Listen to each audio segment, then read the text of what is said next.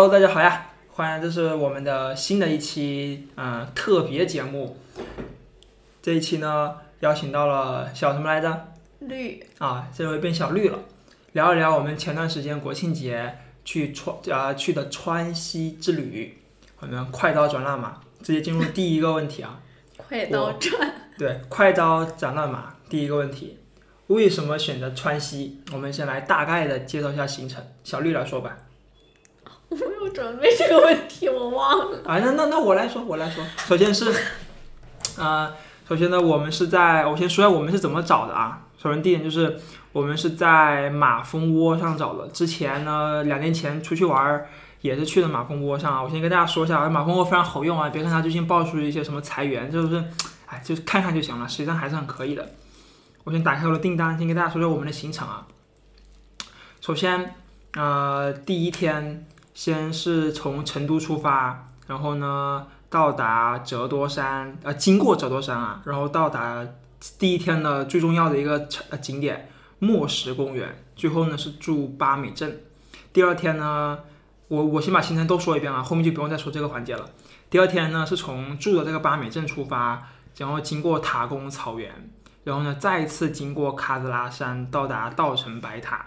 这个稻城白塔根本没看，就路过哦，我也不知道为什么会路过，不让我们看。然后呢，第三天呢是，嗯、从稻城出发，赶了起了一个大早，然后在路上堵得半死，十二点终于到了亚亚丁景区，下车开始徒步，然后呢晚上就住亚丁村。呃，第二天呢就是还是住亚丁村嘛，然后出来，它那个亚丁门票是两天的，然后呢你可以今天就走短线，这个我们后面再讲。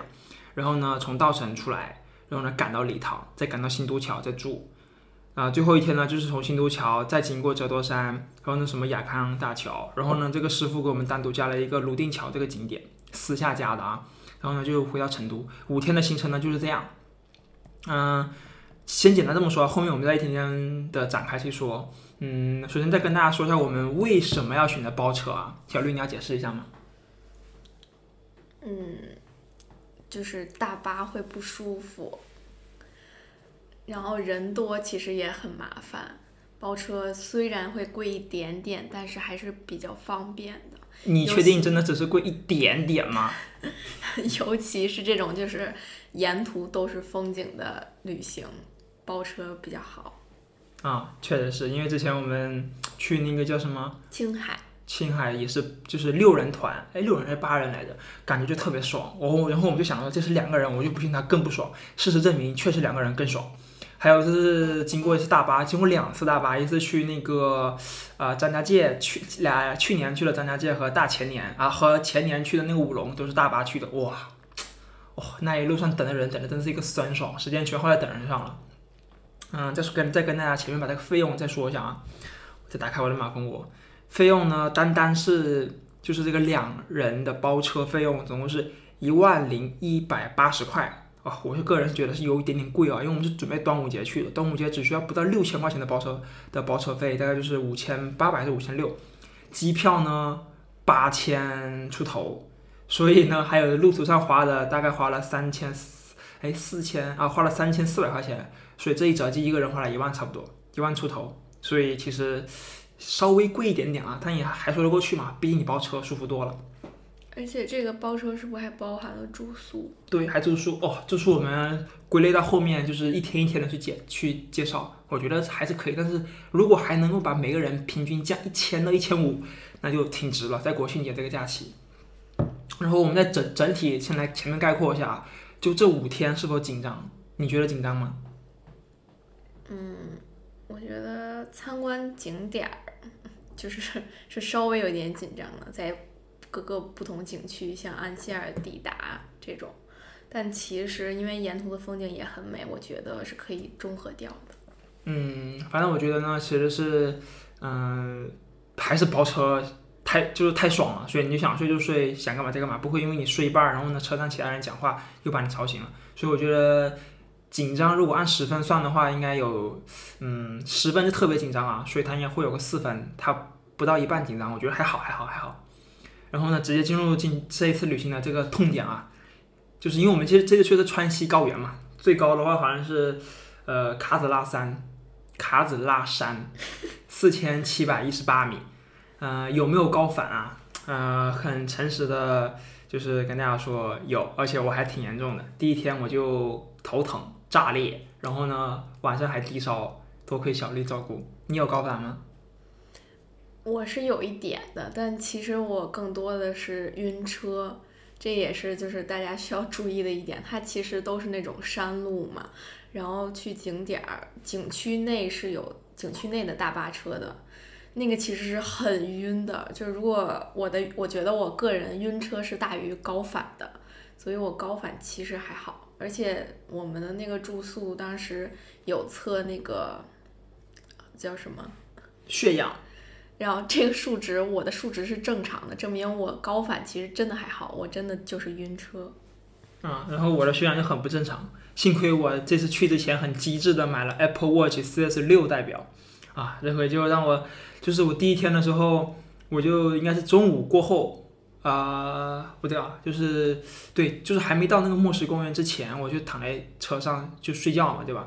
睡着睡着，发现一阵心率加快，我说我操，不对劲啊！从来没有遇到过这种情况，睡着睡着突然心率加快，很明显加快，那你直接从睡梦中惊醒，然后赶紧拿那个测下血氧，七十九，我就意识到不，就意识到不对劲。那那个时候我不对劲，我没有下意识的去吸氧，我没有这个概念的，我之前从来没有吸过氧，然后就这么放着，然后头就开始慢慢慢疼疼疼疼疼，所以就高反的前兆就是我感觉特别明显啊，就是你的心率会加快，而且是突然之间加快。就一直在快快快快快，然后你发现，嗯，头就开始疼了，对吧？就是恢复的话，就是那天晚上就是发烧嘛，发烧，然后就就低烧，就特别困，头特别疼，你就没有力，然后就想，然后就想睡觉，然后那天幸亏晚上吃的是牦牛肉汤锅，缓解了一下，然后回来赶紧睡觉，澡也没有洗，第二天才才去洗的澡。我不并不觉得是汤锅缓解高反啊，它只是我觉得是整个人放松下来，然后适应了许多，我觉得跟吃的没什么关系。嗯，确实是，毕竟这几天牦牛汤锅吃的实在是太腻了，就是哦，牦牛肉这种东西吧，就是一两顿还好，吃多了真的是特别特别腻，它的油特别多。然后呢，就是呃，之前也说要吸氧嘛，就是你觉得吸氧有用吗？嗯，多少有一点吧。啊，是有点用，但是我其实我觉得没多大特别，就是没有多大特别大的作用。但怎么说呢？就是我总觉得，对，但是我总觉得是我们的买的氧太廉价，还是说太不够浓度不够高，还是啥的？就是感觉没什么特别大的用处。好像当时我记得好像他们就是有人抱的那个医疗的那个包，就是他那个氧不是有氧包嘛，特别大那个，感觉那个浓度，枕头一样。对对对，感觉那个浓度肯定会好一点。如果说你高反特别严重，或者说你真的害怕，我觉得买一个那呃租一个还是买一个不太清楚啊。我我觉得那个会比。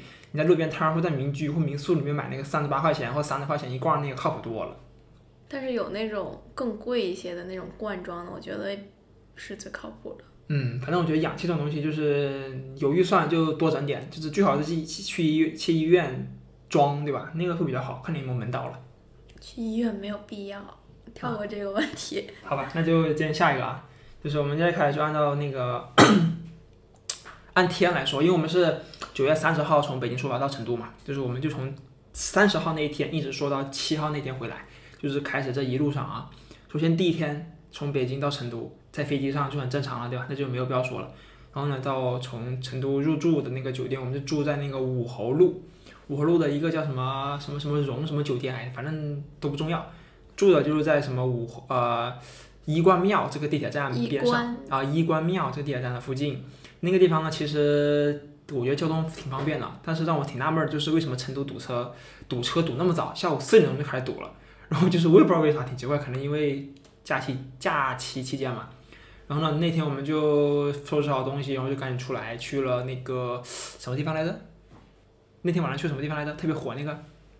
武侯祠吗？不是武侯祠，就是那天晚上到那天晚上。太太古里。啊，对对对，去了太古里，哇！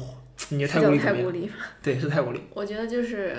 年轻人的就是商区嘛，有点类似于，呃，北京的三里屯加王府井、西单这种感觉。你有算过那就就那一片地方有多少家阿迪达斯，有多少家耐克，多少家这种潮牌店吗？嗯，没有必要。啊，反正我记得，就是你要仔细算阿迪达斯的话，就那个地方可能会有差不多十五家，就是那么点地方就有十五家阿迪达斯的店。嗯。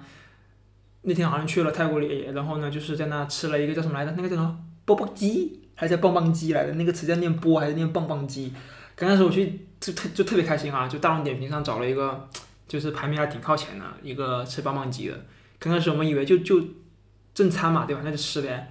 然后没想到，我靠，这上菜速度惊到我了！我刚点完两不到两分钟就拿出来了。我说嗯，还挺快。一吃凉的，然后就是两个人吃，就是吃这个一一就是 就是这一大锅棒棒鸡，你知道吗？就凉的，你知道吗？你有什么感觉吗？就是作为一个纯北方人来说，没有想到它是凉的，但其实吃上去还它看着是红油的，但其实不是特别特别辣，是那种里面都是芝麻的那种香的，就是还可以接受。我觉得更适合当夜宵，或者是什么下午茶是吗？下午茶也是算了，夜宵吧，爽一点。我觉得味道还是挺不错的，但就是当成正餐实在是嗯吃不饱，吃也吃不爽。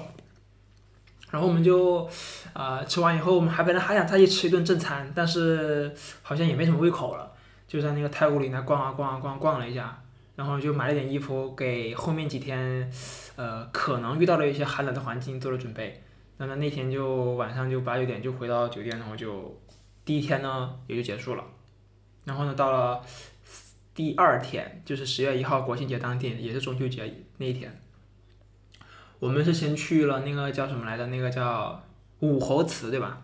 啊，我们先去了武侯祠，然后呢，武侯祠它就是讲什么刘备啊，就是这些当当时的蜀地啊，蜀地这这些一些历史文化名这些人，我知道大家不也也可能不太喜欢听啊，喜欢听我们以前的不太好啊，你们就自己上上网去查。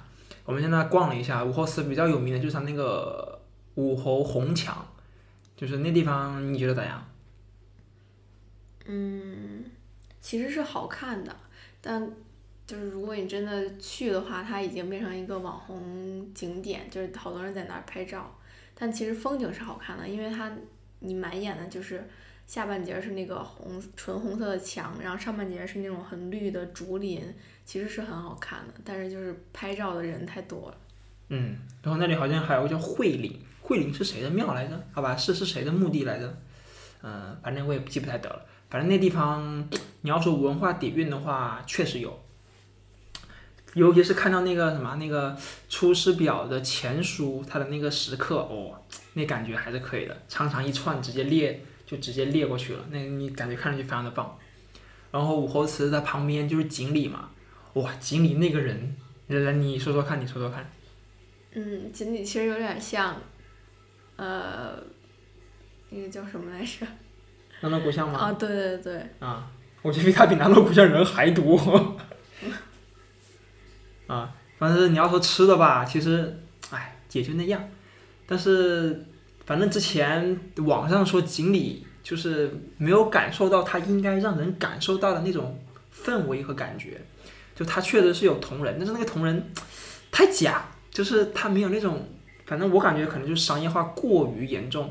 导致锦里那条街，它本来的那个文化底蕴没有像武侯祠那样发挥的出来。虽然武侯祠也没有发挥的那么好，但就是这么一对比一下，就嗯，就是太人大跌眼镜。其实就是假期人太多，然后人家也有一个商业发展的走向，我觉得不必太在意，就大家逛着玩就行。嗯，然后呢，我们从井里出来了以后是怎么着来着？出来了以后，然后又走走了一段，然后去了人民公园。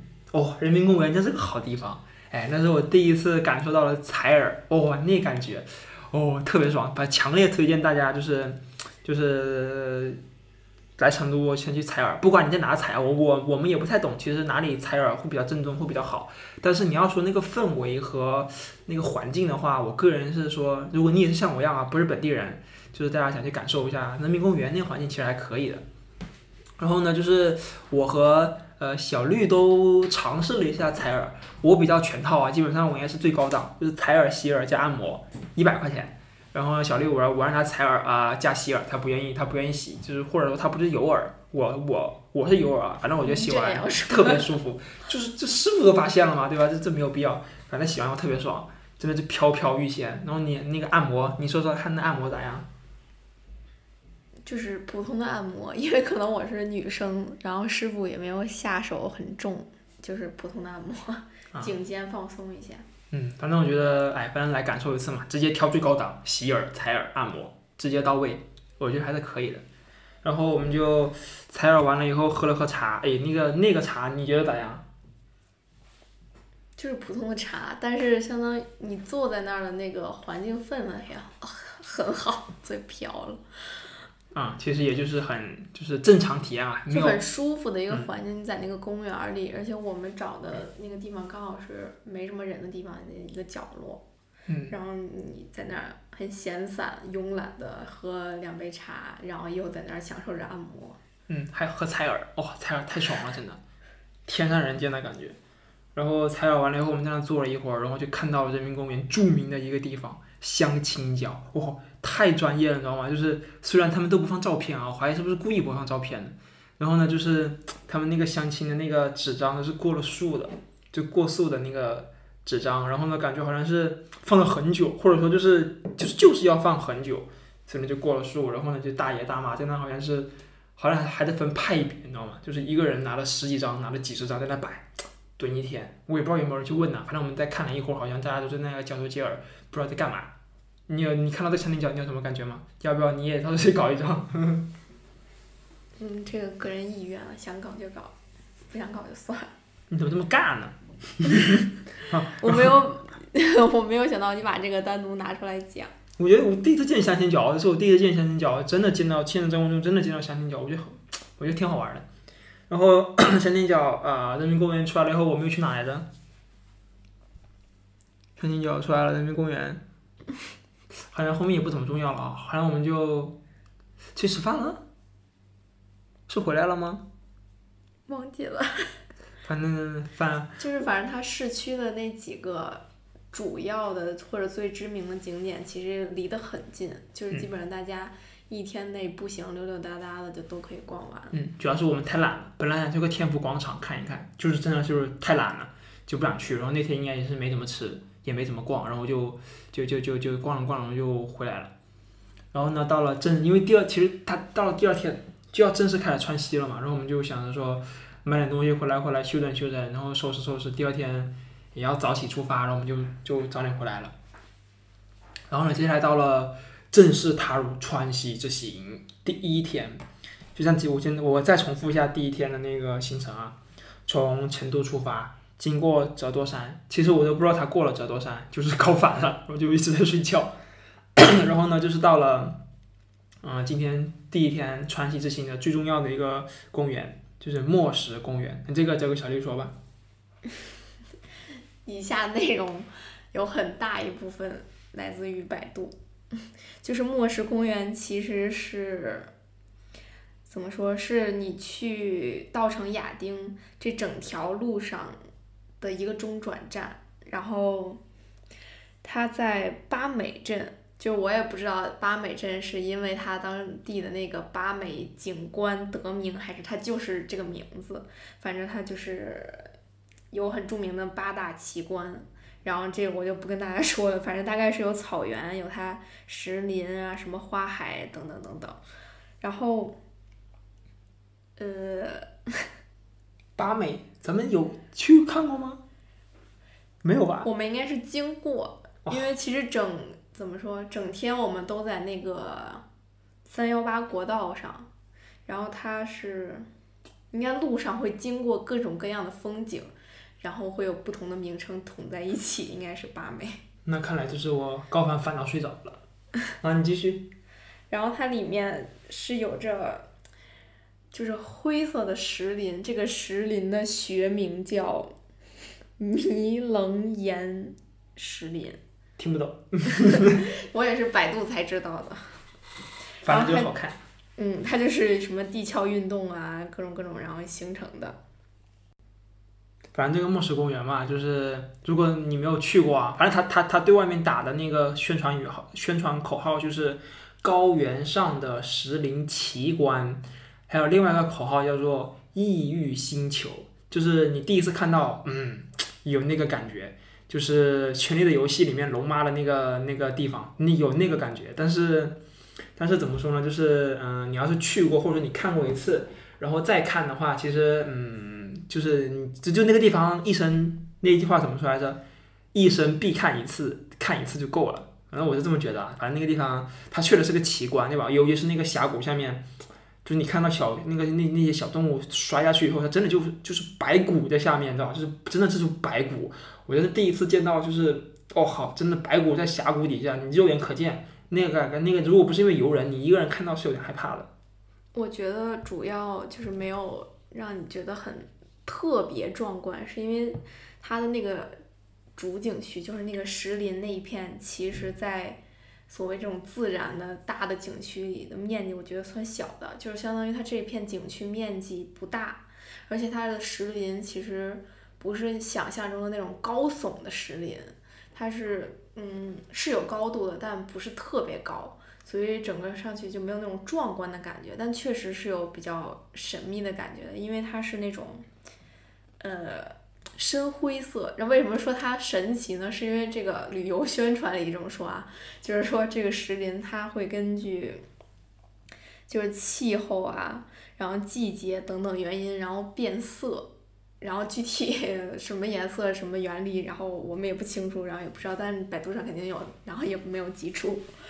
然后怎么说？就是说眼前其实那种画面是这样的，就是天真的很蓝，然后有大片的那种云，然后呃草地虽然不是那种特别绿，因为入秋了嘛，但是也是那种成片的绿色，然后有一点点发黄，深深浅浅的，然后反正很大片。然后远处的山也是绿色，就连连绵不断的那种，但是就是整个望过去都是充满色彩的嘛，但中间就有这么一片石林，它是灰色的，它是就是没有饱和度，没有嗯色彩的这种，然后它就在这个画面的中间，它本身是很有那种高级感的，而且它就是不同于云啊或者山是那种曲线的，它是有棱角的那种。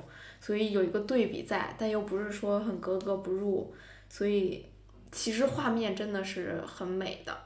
然后，而且就是你站在那个石林间的时候，真的像刚才提到的那种，就是好像你可以想象有那种西方的喷火的龙从你头上飞过，然后往下看都是那种残骸，然后可以想象到那种武侠小说里。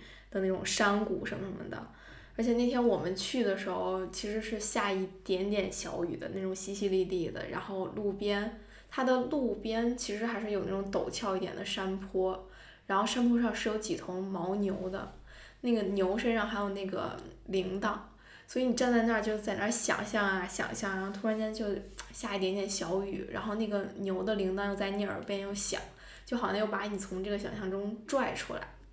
突然写一篇小作文就突然文艺哈。那他其实平常不是这样的，就是嗯，我就我反正我个人推荐啊，如果说你自驾游或者说你背包或者说空间允许的情况下，推荐带无人机。但是我不会飞啊，我也反正我对无人机无感。反正但但是我推荐大家，如果说有能力或有条件，就是带无人机，而且也挺多人飞无人机的。哇，那个末世公园无人机一飞过去，哇！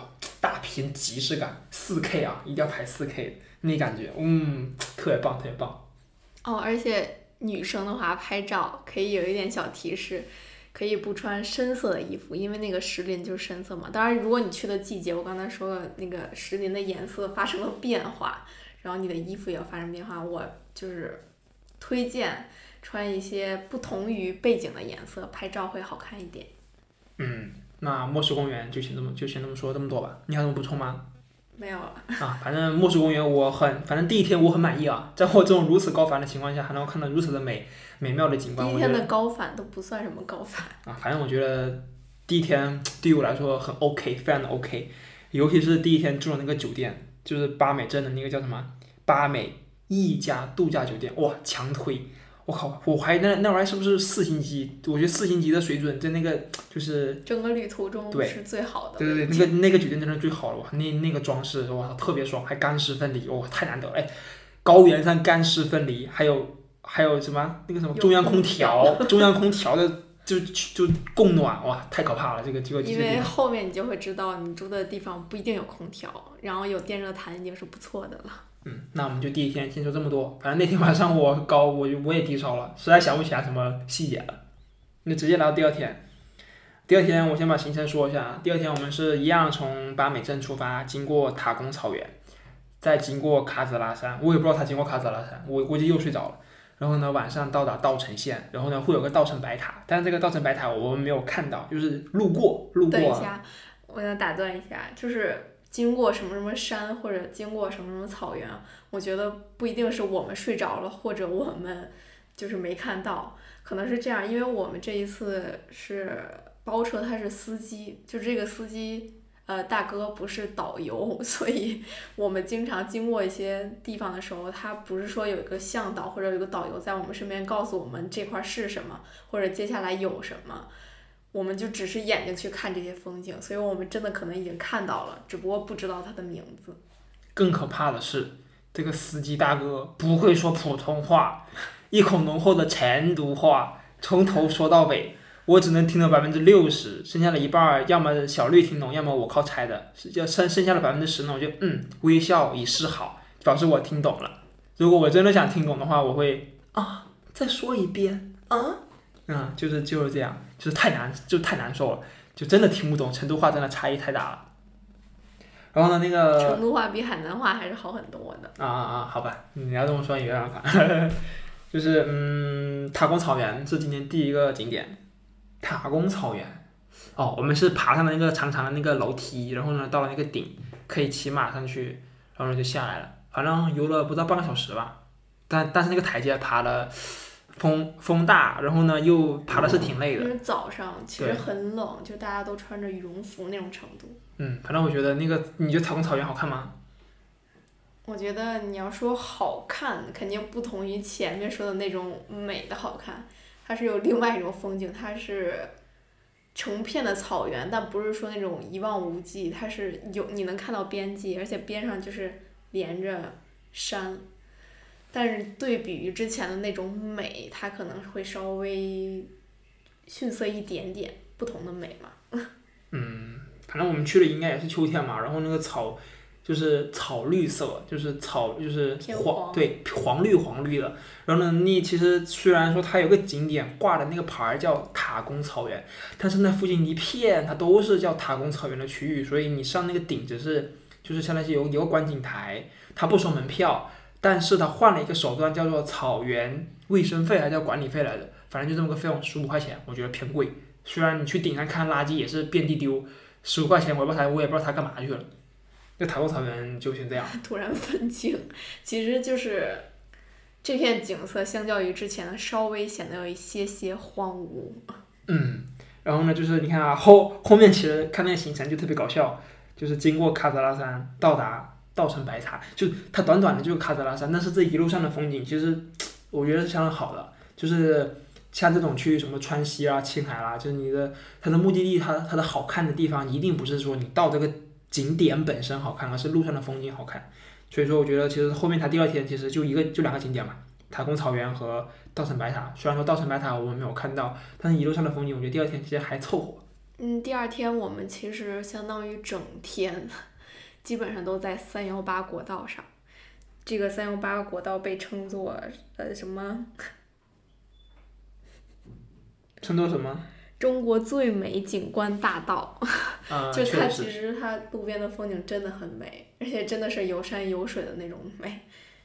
嗯，确实是三幺八嘛，对吧？就是骑自行车大家都知道，就三幺八嘛，此生必骑一段路。但是三幺八我也没骑过，对吧？我就不发表。后面我骑过的话，单独再做一笔，再做一期节目。高反都这样还骑？反正就是在路上三幺八国道上看到很多骑车的人，然后就。我就反正基本上我有能力，或者说我不高反的情况下，我还我还醒着的情况下，我会摇着车窗给他们喊加油加油加油加油，反正我觉得挺挺厉害的，并且我也看到了，还真有人骑公路车去三幺八，哎，这给了我个信心。而且是有那种叔叔阿姨的，就是很厉害的人。对，真的就是大叔大妈，而且不止一个大叔一个大妈，是很多大叔大妈。然后呢，我们那天就到达了稻城，稻城怎么说呢？嗯，怎么了？我就准备到这儿。那那没关系，我接着说。就到了。我就不说了吗？为什么？你接着说呀。我说我没有准备呀。没有准备你就你为什么要准？因为我准备了吗？那你接着说吧。还有一段吵架录进去。然后呢，那天晚上就到了，就到了稻城嘛。稻城那天其实我怎么说，就是我还是觉得那个地方好破，就是可能怎么说呢，就是毕竟其实它在川西嘛，就是它已经经济不发达地区了，相对来说已经很不发达了，所以那天晚上也没有什么特别深的刻的印象，就是正常住就住进去了。那天晚上其实还有那个叫什么来的旅拍对吧？星空旅拍，但因为累，并且第二天要进亚丁景区要起早，我们就没怎么去了。你有补充吗？我觉得是因为你高反了。啊，对，其实我高反那劲儿还没有过去，我不想动了，就想早早洗漱，早早睡觉。但是那个那个那个什么那个星空旅拍，我们特我还找了那个旅行社看了他那个样片，其实没有几颗星星。后面他就是在那个产就那个方案上面，就马蜂窝那个方案上面发发放的那个样样片，都是后期就是哦，我觉得是这样的，星空旅拍这种东西是跟这个摄影师，然后以及当地的天气，然后都有关系的。就我我们当时跟那个摄影师核对了一下，就是他拍的之前的样子，我觉得达不到我所想象的，所以就取消了。嗯，然后这第二天住的也叫什么正常吧，不能算一般，就正常住宿。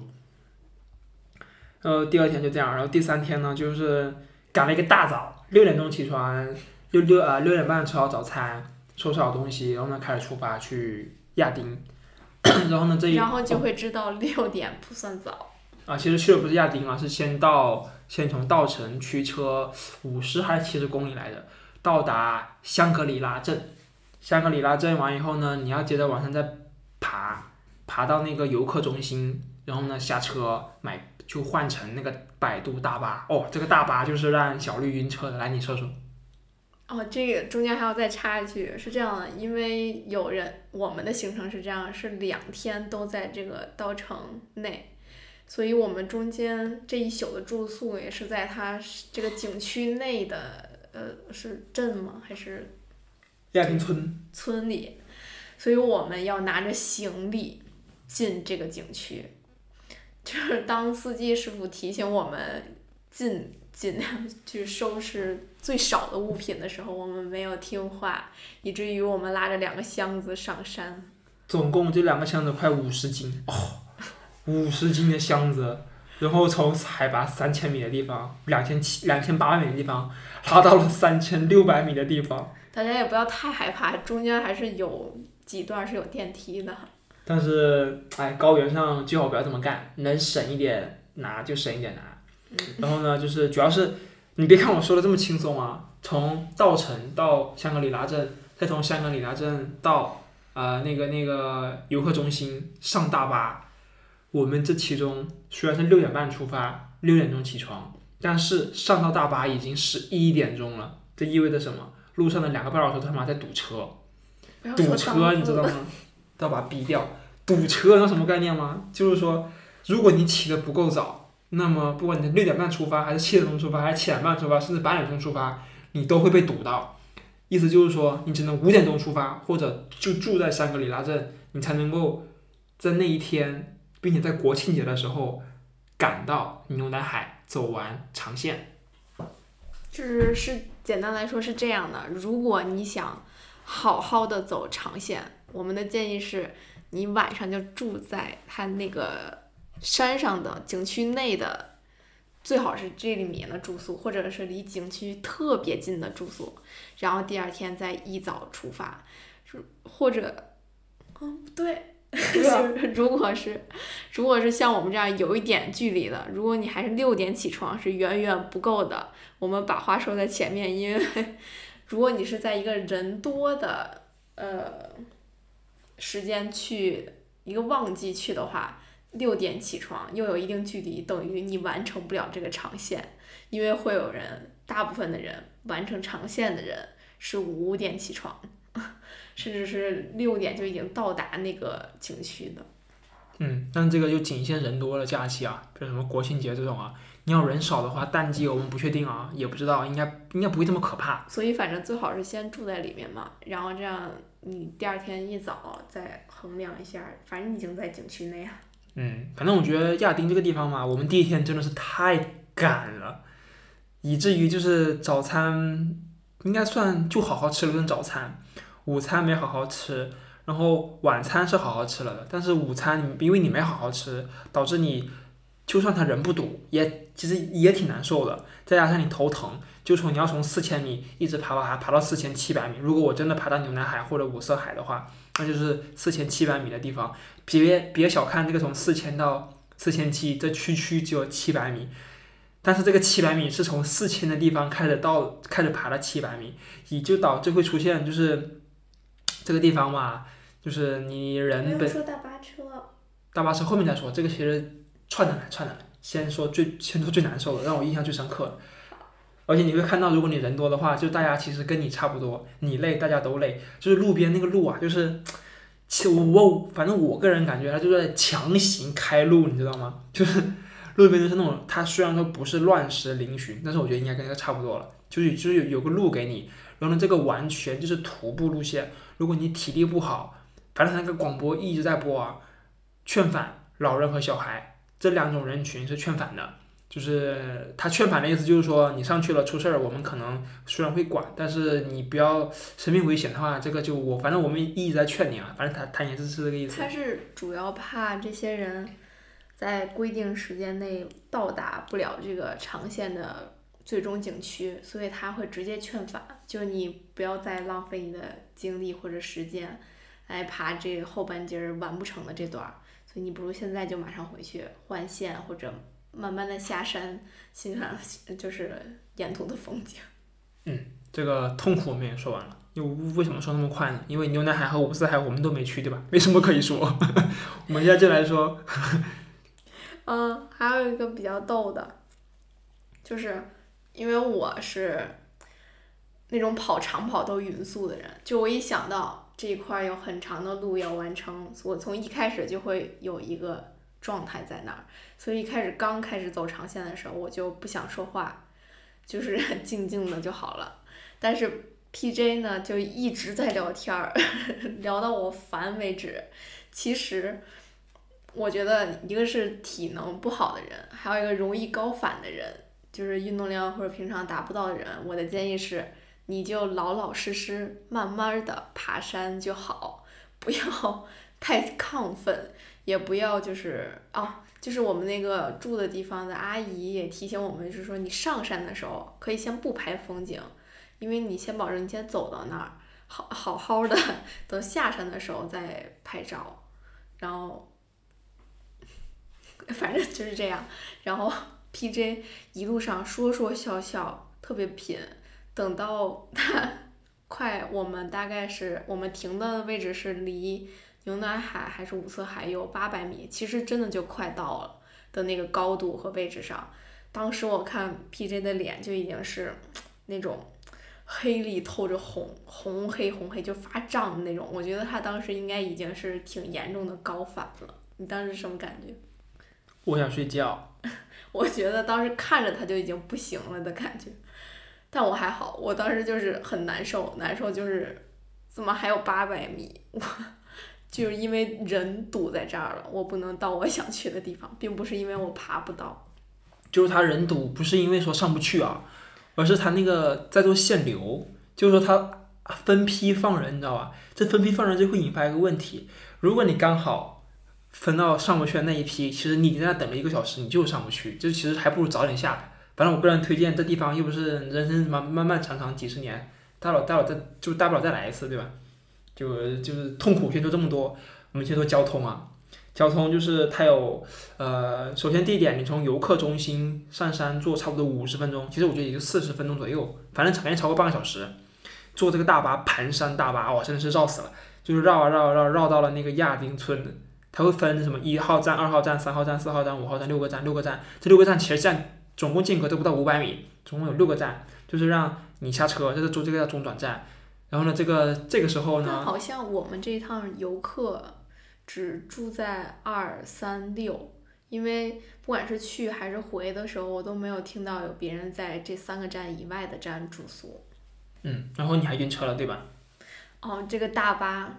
只要你有一点点晕车经历或者晕车史的人，我的建议就是一定要提前备好晕车药，然后提前用上，因为这个大巴实在是太容易晕了。它本来大巴车就容易晕，然后如果你在就是正好赶上这一批的末尾，就说你要坐在车尾就更容易晕。然后它又是盘山路，而且它的就是一开始想到盘山路，我们会以为是那种就是绕着这个山往上转的这种盘山嘛，它不是，它是那种我不知道这个的学名叫什么，反正就是那种急的 S 弯，就是直接在这儿一拐，这叫什么？就相当于直接掉头的这种弯的程度，然后一连好几个弯，而且开很久。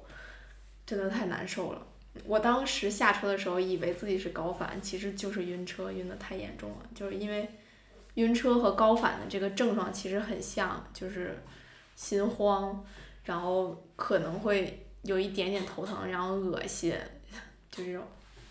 嗯，然后呢，正是因为这个令人难受的大巴车。同时，就是它的资源，它就是很多 UP 主嘛，对吧？B 站的 UP 主啊，抖音上都在吐槽，为什么亚丁的大巴就是这么让人感到难受，真感觉服务这么差。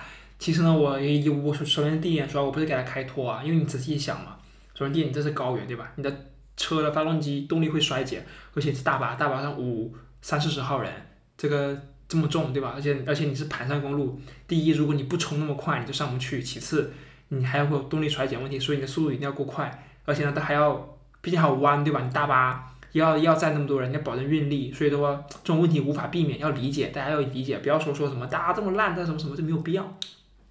其次呢，就是到了那个亚丁村，你要下车的话你就放行李，然后呢再上车，然后呢再到那个叫扎嘎蹦的地方，然后呢 是这个名字？是是，反正就什么扎什么蹦，反正就插扎插蹦，对吧？到了扎插蹦这个地方。然后呢，你会再换另外一个叫，就你现在要走三百米，先走三百米到达那个小摆渡车的那个地方去上小摆渡车。如果你不上的话呢，你往右边走就是去冲古寺、去珍珠海短线。第二天那个是我们米，下次再说，待会再说。然后呢，要不然你就坐那个小摆渡车，又坐差不多二十分钟，然后到达那个叫洛绒牛场这个地方。这个小摆渡车也被人吐槽，为什么我不能一个大巴直接坐到底？就是哎，这个问题吧，大家仔细想啊，就是亚丁这个地方，它周围是三三神山，它有三个山嘛，对吧？一个叫名字我记不太得了，反正一个叫什么金刚手菩萨，一个叫反正它都有名字的，也都很神圣的。这个神山真的是神山，真的是有人在那转山，真的是藏族的，就是藏区的，真的是神山。然后呢，你想想看啊，你想想看，你所信奉的东西。被别人开路，对吧？真的是把路插到你的那个所谓的，他们会把那个山有什么眼睛鼻子，他们会画好啊。你把它插到他脚下去，还把大巴开到人家脚下去，你想想看，说句不好听的话，你就不怕人家藏藏民起义吗？对吧？就是这，好，这之间很危险的事情，这文化差异，对吧？所以说，我觉得那些什么抖音上那些什么，就是那些网红或者说那些什么 B 站的 UP 主，他们真的一点常识都没有。你仔细一想啊，这种神山让你开发成旅游景点已经很难了，你还要去就是。把路修到人家他脚下，这过分，你知道吗？这这个很过分的一种行为。然后呢，就是呃，你小摆渡车坐到那个洛肉牛场了以后呢，嗯，你会，你还可以要么徒步走五公里去长线，要么就坐那个牛啊，不说错了，就叫坐那个马，那个马是多少钱一次来着？三百啊，三百一次。然后更可更可恨的就是贵就算了，你骑不到的。对你根本抢不到，因为总有人在那排队。然后呢，就是他也不会直接把你说拉你五公里，他是拉到要爬山的地方给你停下。意思就是说，最好走的那那段路，你就在马上度过。然后你不走也行，就是你刚刚开始爬，哎，就把你放下来了，然后你又开始走。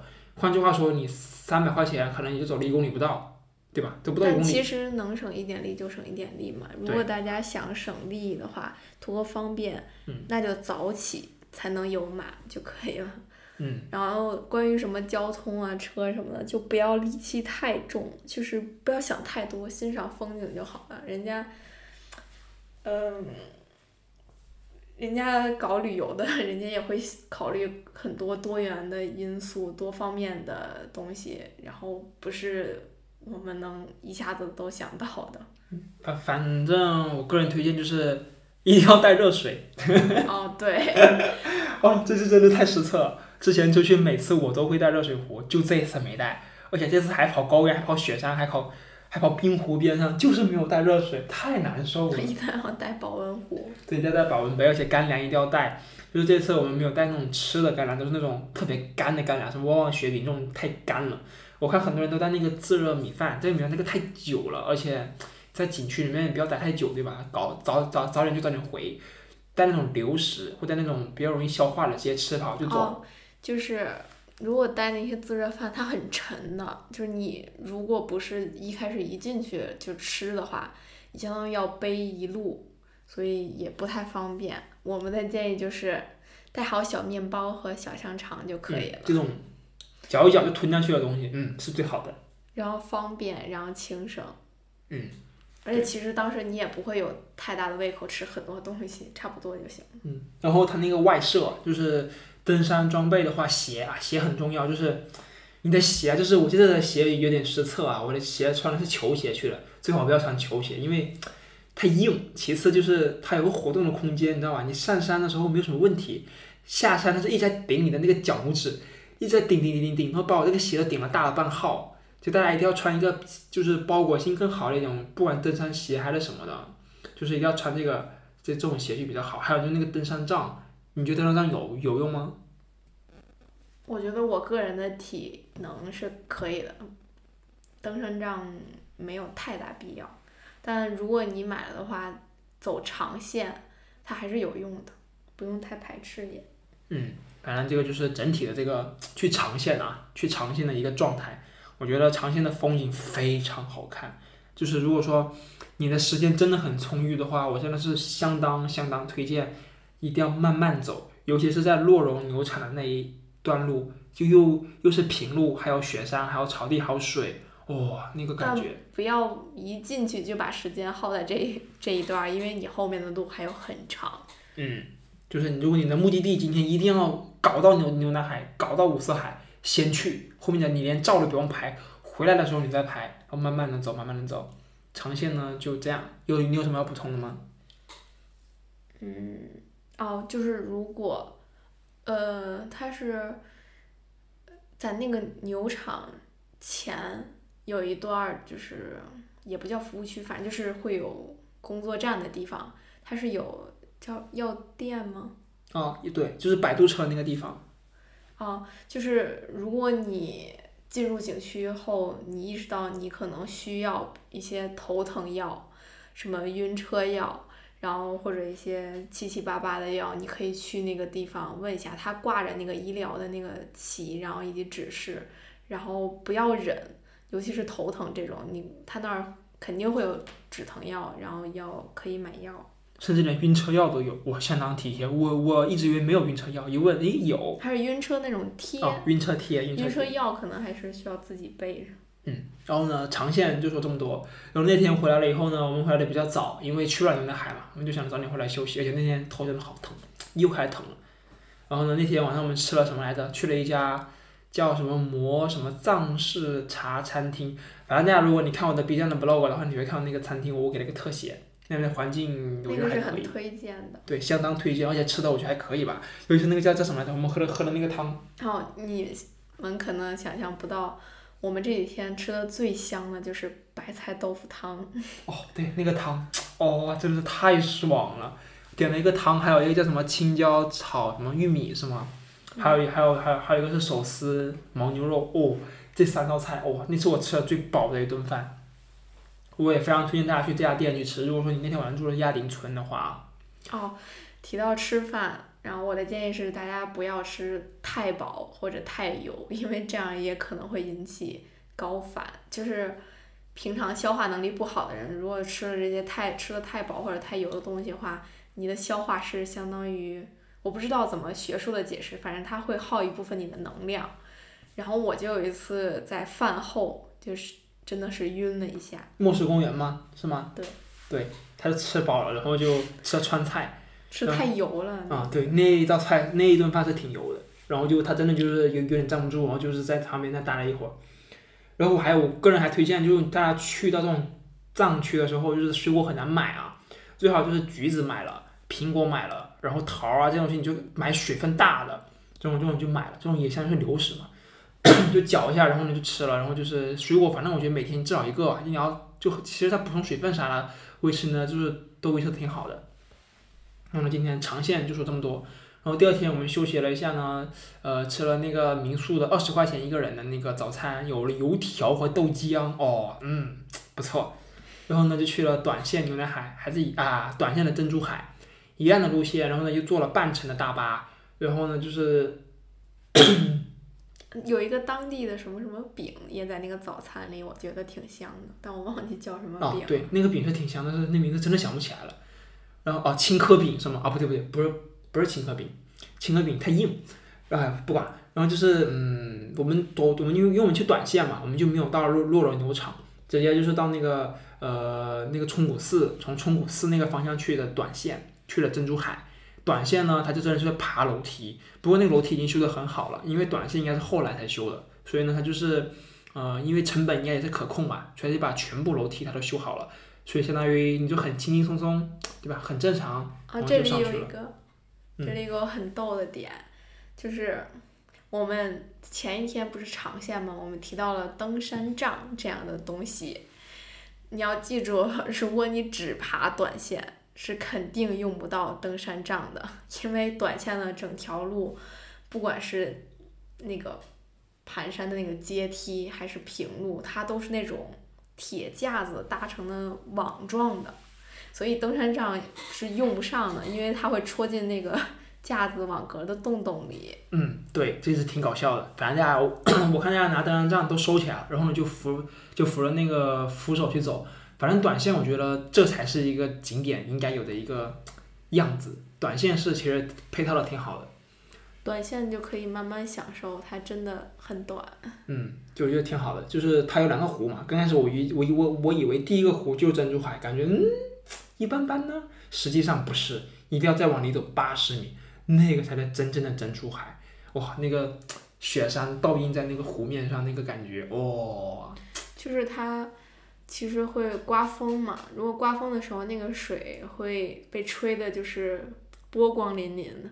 然后如果风停了的时候，其实我建议这个时候拍照，因为风停的时候水面静止，它真的有那个雪山的倒影倒影，而且是有那个它那个呃湖，就是那个水的旁边是有那个是叫经幡吗？嗯，对，经幡，就是颜色呀什么的配在一起也很好看，而且我们去的应该是上午偏早的时候，它早上那个水面上是有那种飘着的嗯雾的，雾气，对，然后我拍了好几段延时，哦，特别好看，特别好看那感觉。反正我觉得那地方，反正我觉得这一趟下来啊，川西真的应该带无人机，但是我不会飞。这这，如果大家有能力飞无人机，推荐强烈推荐带无人机去飞。时间充旅游时间充裕的话，嗯，如果你时间很紧张，我觉得飞无人机会消耗你的那个心思，你还不如把自己就是投入到风景中。对，是。然后呢，那天晚上啊，今天我们就游了一会儿，然后呢就从中午的时候出来了。中午的话呢，还是虎坐那个大巴，坐了一半儿到亚丁村我们那个民宿拿那个行李，又接了坐大巴回到了那个游客中心。回到游客中心以后呢，就一就一直赶路，就真的是一直在赶路，赶路，赶路，赶路，赶路，赶路，一直赶到了中途我们吃了一顿饭，是在是在路边的小哦店。在香格里拉镇吃的，吃的是那个，反正也是四川的一个小吃吧。我吃的水饺，因为是就是我是一个北方人，我确实是不知道，就是他们的 水饺是泡在水里的，就有点像我们的馄饨，就是哦对的水饺。嗯然后还有一个是我点的是红烧排骨面，但上来的时候其实是 一锅红油。红油的，但其实我也不知道是我锻炼出来的还是怎么回事，反正就不是特别特别辣，是那种红油的香，但当然还是有点辣度的。我觉得其实挺香的，就是就从就是成成都啊四川的红油是挺香的红油，嗯，吃起来是有感是是不是我。想象中的那种巨辣，是很香嗯。跟重庆还是有点差距的，重庆我靠真的辣，重庆的，我们去重庆的时候，我还不能吃辣。嗯，但是四川其实这种红油其实真的挺香。然后就开始赶路，就一路赶一路赶一路赶，然后呢赶到了赶回稻城，又又接着赶到理塘，再接着赶到新都桥。那天干到了八点钟晚上才才到。然后，这一路上他要再晚一点我就崩溃了，就是真的就是太晚了，而且那个山路上真的就是你看到他那个，因为他这个路这个一路上我们还会经过那叫什么来着？折多山云海是吗？嗯，对对对，那个云海，哇、那个感觉，哇，真的超棒，这是我第一次看到云海的感觉。然后呢，就是这块我也要说，啊，你说，就是就这个云海，我们因为是在下山的路上碰到的嘛，所以整个有一个过程，其实是我们一开始是俯瞰这个云海的，就是我们站在这个山顶，然后是就是说山的最高处，看一片就是巨浓的浓雾，然后围绕着那个山。然后我们逐渐下山，就是在穿进这个浓雾里，然后车开车真的开了好久好久，但我们还在这个雾里，而且我们进到这个雾里，其实并不是想象中的那种就是纯白色，我们还是能隐约看到这个路两边的风景的，而且就是随着这个高度下降。嗯就是能发现山顶，然后山腰和山脚，它这个植被其实是不太一样的。但我也不是，呃，文科生，也不是学地理的，所以所以我也不太懂。就你能清楚的意识到它不一样。然后中间有一段我印象特别特别深，就是大概是山腰偏高的地方，它那个植被就一下子有了植被，因为特别高的高原是没有什么就是那种高高的植被，就是基本上是草。等到它这一节的时候是有那种小树的，但它但它不是那种高高的树，就是那种特别像微缩景观的树，就是看着就是，你说哎，就感觉是这一片都是微缩景观，因为它刚好还有那种细的那种溪流，那个叫溪流吗？应该像像大河了吧？那么汹涌，我也不知道那个算什么，反正就是水吧。特别清澈。然后，然后它又是沿着那个路边的，然后这些特别矮小的植被，就是这些特别迷你的小树，又围着这个水，然后你看过去真的特别像那种搭建的微缩景观，就感觉自己有那种上帝视角，然后或者是你的眼睛就是个无人机，然后俯瞰着这一切，而且就因为是，呃，它是在那个公路旁边的嘛。就不是那种休息区，所以不能下车拍照，就真的只能看。然后我真的是有很长一段我都已经看进去了，因为还挺神奇的。然后就一直看一直看，然后突然间就出在那个浓雾里，然后出现了就一片那个牦牛。就其实这一路我们经常看到牦牛，就是黑黑的，然后一个一个、一堆一堆儿、一片一片 在那个山坡上。然后它突然出现在这个我眼前的这个风景里，这个牛好像比这些微缩景观大了很多很多，真的就像那种远古巨兽一样。然后在那个微缩景观和这个浓雾间行走，然后还拉屎，就是会有明显，如果你开车窗的话，会有明显的气味。但纯风景上来看，真的就是会让人印象深刻的一段，就是如果能赶上的话。嗯，对，是，我也赞同。反正我也觉得挺好看的。反正我还想飞无人机，哎，现在特别想飞无人机，我也不会不知道为什么，因为那个景观飞起来，飞无人机它就是大片，你知道吗？嗯而且你穿过，就是当开了特别特别久之后，真的穿过这片雾之后，这片雾就渐渐的在你头顶上方了，因为它是雾在山的山腰处嘛，然后你真的就下了这一片山，就感觉这整个过程也是像个微电影一样，然后。嗯，开始开始词穷，对，就不好好读书的后果就这样。那就第四天就这样，然后到了哎那天晚上我们吃了什么来着？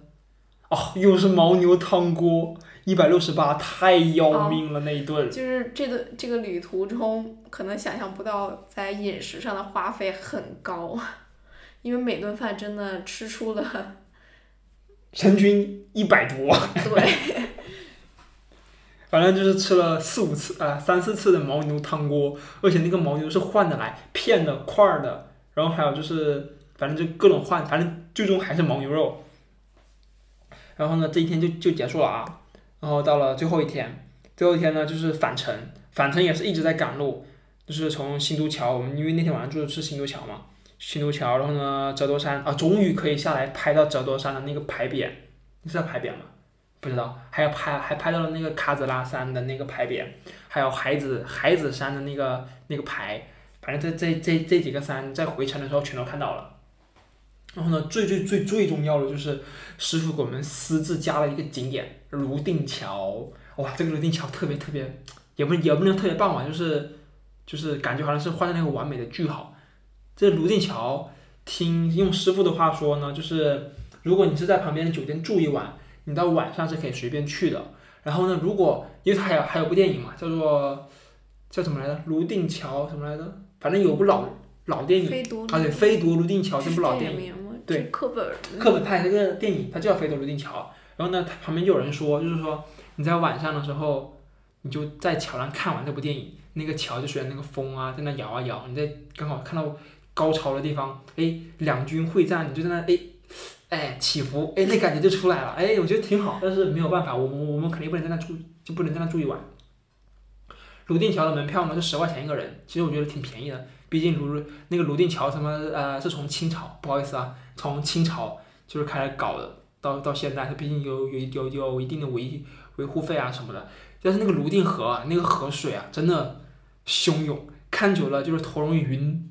然后那个泸定桥旁边，它会有吃的吃的那玩意儿叫什么来着？我们吃的那个水果，仙人掌果，哦对仙人掌果是我，嗯，他们 他们叫他们不叫仙人掌果，他们叫什么仙？他们叫仙桃，对他们叫仙桃。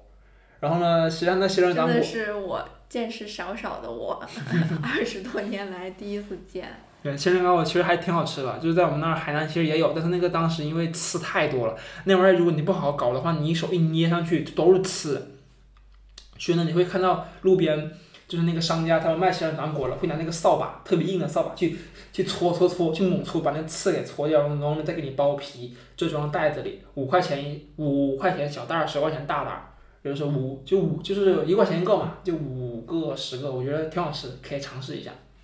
就，嗯，中间有一个小片段，就是我们排队的时候，哦，这块建议的是，如果你是两人及以上去的话，我们的建议是要有人先去排队，就是排这个进景区的队，然后剩然后有人再去买票，这个要最好同时进行。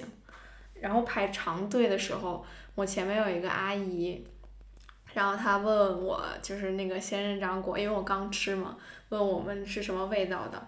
然后 PJ 同学还在好好的给人家解释酸不酸呀，然后甜不甜呀，然后什么感觉啊？其实我概括下来就是跟黄瓜似的，能不能 其实学点好好读点书？真的很像黄瓜，还没有黄瓜那么脆。嗯，没有味儿的猕猴桃差不多。嗯，但是还有一个叫什么青稞牛肉饼，我觉得它这强强行搞出来的小吃啊，也就那样。还有个饼的话，如果你没吃饭的话是香的，里面里主要是我觉得没有味儿里面有姜的那个味儿。啊，但是我觉得它那玩意儿太淡了，就是过于清淡。还有那个叫炸什么炸炸玉米饽饽，还叫什么玩意儿，反正那玩意儿特别香，但是我我们也没敢买。然后呢，就饿了一中午，我靠，这就就就应该买，你知道吗？就是这这几天下来，这午饭经常吃不到或得不到保障了，就是大家要因为要赶路嘛，路上，对，因为要赶路，然后呢，好不容易路过一个又不太方便进去，还特别失策。反正大家如果人多的话，就强行强行停车，然后呢就强强行吃，就好四个人或六个人就吃大餐，每顿都是正餐，一定要吃饱。就经过这一趟，我觉得倒没，我觉得没必要每顿都要吃饱，每顿都要按点儿吃。但是就是深刻的体会到，小的时候出去玩儿，妈妈会带那些黄瓜、西红柿、小面包肠，就觉得怎么老带这些？这一趟我觉得真的有必要带这些。尤其是黄瓜，我那天我那那那几天路上真的好想吃黄瓜呀。然后呢，那天我们就泸定桥逛完了以后，就回到了成都，好像是三点多还是四点多就回到成都了。然后我在进成都市区的时候就开始堵嘛，我在路上我就想着说，我要吃肯德基，我要吃肯德基，我要吃肯德基。然后那天晚上我们真的是可乐，就真的就吃肯德基了。就这几天我特别想吃的就是肯德基。本来还想说出去搓一顿来，哎，给这个川西换了个句号，因为第二天我们就要撤了嘛。但是就还是吃了肯德基。那么这个就是这几天的行程，我们还喝了奶茶，嗯，还喝了奶茶、果茶，果茶，不好喝。嗯，我觉得挺好喝，啊，挺好喝，挺好喝。因人而异了。那行程呢，也说洋洋洒洒说了这么多啊。总的而言，就是我觉得这个行程安排的正常，它不算优秀，因为地方间隔太远了。因为目的地是稻城亚丁嘛，对吧？这个太远了，离成都市区快一千公里了，所以你路上你不好好安排的话，你一天赶两天赶，赶来赶去其实也没有必要嘛。所以我觉得这个行程算正常。而且其实我最开始对川西的那个幻想是很长的一个线路，其实还包括是叫色达吗？哦，色达那是那是北那是北边了。就是其实如果真的想把这些就是地点都串进去的话，真的是很长很长半个月吧，我的线。得得半个月吧。嗯，反正就是要不很赶，要不然就耗耗时很长。对，你还有九还有九寨沟，如果说你真的第一次来川西的话，最好是把年假或者凑一凑跟别的假期请个十五天，哇，好好玩一玩，不要赶路，赶路真的太难受了。但其实是值得的，这嗯个风景是 OK 的。嗯然后说完了行程，说一下衣服。之前没有，之前还还还，虽然说衣服不太重要啊，看上去不太重要，但是幸亏这一次我带了防风外套，幸亏还带了长裤，还带了几条卫衣。之前我还只带了短袖，我们去就是十一嘛，就是应该算秋秋秋天，它已经算秋天了。嗯，然后其实就是要里面穿卫衣，然后啊，我怎么说了这么多然后？能剪掉吗？不能，你的语文就这样了。就是上身是卫衣加厚外套，下身最好是两层裤子，不管你怎么安排，但真的那个厚度要达到两层裤子的厚度，鞋要舒适一点的。然后，如果你是勇士的话，你可以为了美观穿薄的露脚腕儿什么的，但如果不是的话，该保暖还是要保暖。嗯，什么手套啊这些没有没有没有那么可怕。但然后还有帽子，嗯，其实因为会刮风嘛，然后戴一个帽子也挺好的，而且帽子可以给头保暖。风是真的大哦，防晒，啊、对，还有防晒，还有还有还有墨镜。哎呀天呐，对，没有戴墨镜我真的太失策了，就会晃眼，真的很晃眼还好我戴了。啊、推荐戴墨镜啊，不管那墨镜靠不靠谱，还是那个甲片墨镜，最好是戴墨镜。然后呢，防晒，然后呢，你要不戴防晒的话，就容易像我一样晒的，就是黑里发红，嗯，就会变成这样。而且就是晚上，我们之前说的这个住宿可能条件不是那么特别好，晚上会很冷，所以就是提议是带这个厚的睡衣。哦，我们住宿的时候有一个民宿的提醒我们是，如果有一点点高反的话，其实晚上是要开窗睡的，就通风，其实也是有好处的。嗯，还有就是那个什么来着，就是呃，哎，我刚才要说什么来着，我又忘了，这脑这脑子不好。你还有什么补充吗？不补充我们就下一个问题了。哦，其实是我这几天我是一个睡眠质量很好的人，但这那几天我真的睡得不太好，然后还大家还可以带一些助眠的东西，就不管是什么蒸汽眼罩还是什么，就是，嗯，如果你觉得你的睡眠质量特别不好的话，还可以吃就是叫褪黑素，啊，褪黑素。就是一些助眠的东西，要不然如果你晚上休息不好的话，第二天可能会更累或者更容易高反。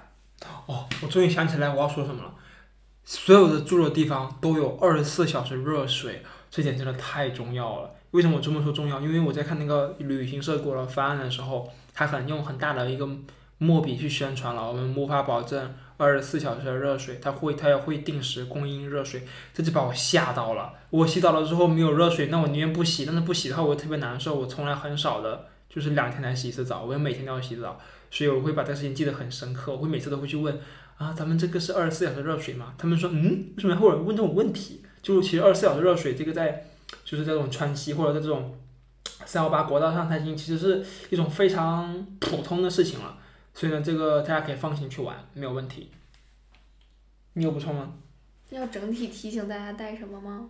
整体这其实因人而异吧，反正我们应该说的应该都说了吧。嗯，墨镜、防晒，然后保暖的，那其实差不多了哈。呃，药物、哦，药，药品。嗯，这挺重要。其实除了刚才说的什么一些治头疼的，相当于针对高反症状的药，止疼的，然后感冒药，就是退烧药，对，感冒药退烧药，因为很多人都说去稻城的人或者去川西的人很容易感冒，因为哦，很容易发烧、低烧，像我。早晚温差大嘛，然后或者还有一些水土不服啊等等不服不服，然后呃还有一些去火药或者止泻药，就大家 药品最好带的全一点儿。风油精，对我还有还有油精？有有些人带风油精，怕怕什么晕车之类的。哦，有晕车药。对，反正这是药物嘛，就就一点儿，你就有能力就带，没能力就带些必要就完事儿了。感冒药推荐大家带金花清感、莲花清瘟。好的，好的，好的。OK，那我们这次行程就说到这儿，我们来一个终终结问题啊，来结束这这次节目。下一次我们想去哪里玩？下一次假期是啥时候啊？元旦节吗？元旦才几天，元旦节不是三天吗？而且现在真的挺害怕疫情哦，青岛没事儿是吧？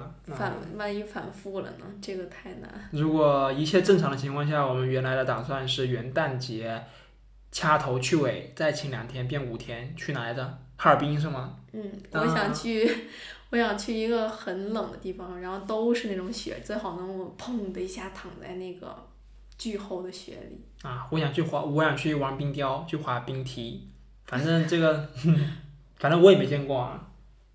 反正就有，如果元如果今年元旦节所有都向着好的一面发展的话，应该会成型。大家可以期待一下我们后面的行程。你还有补充吗？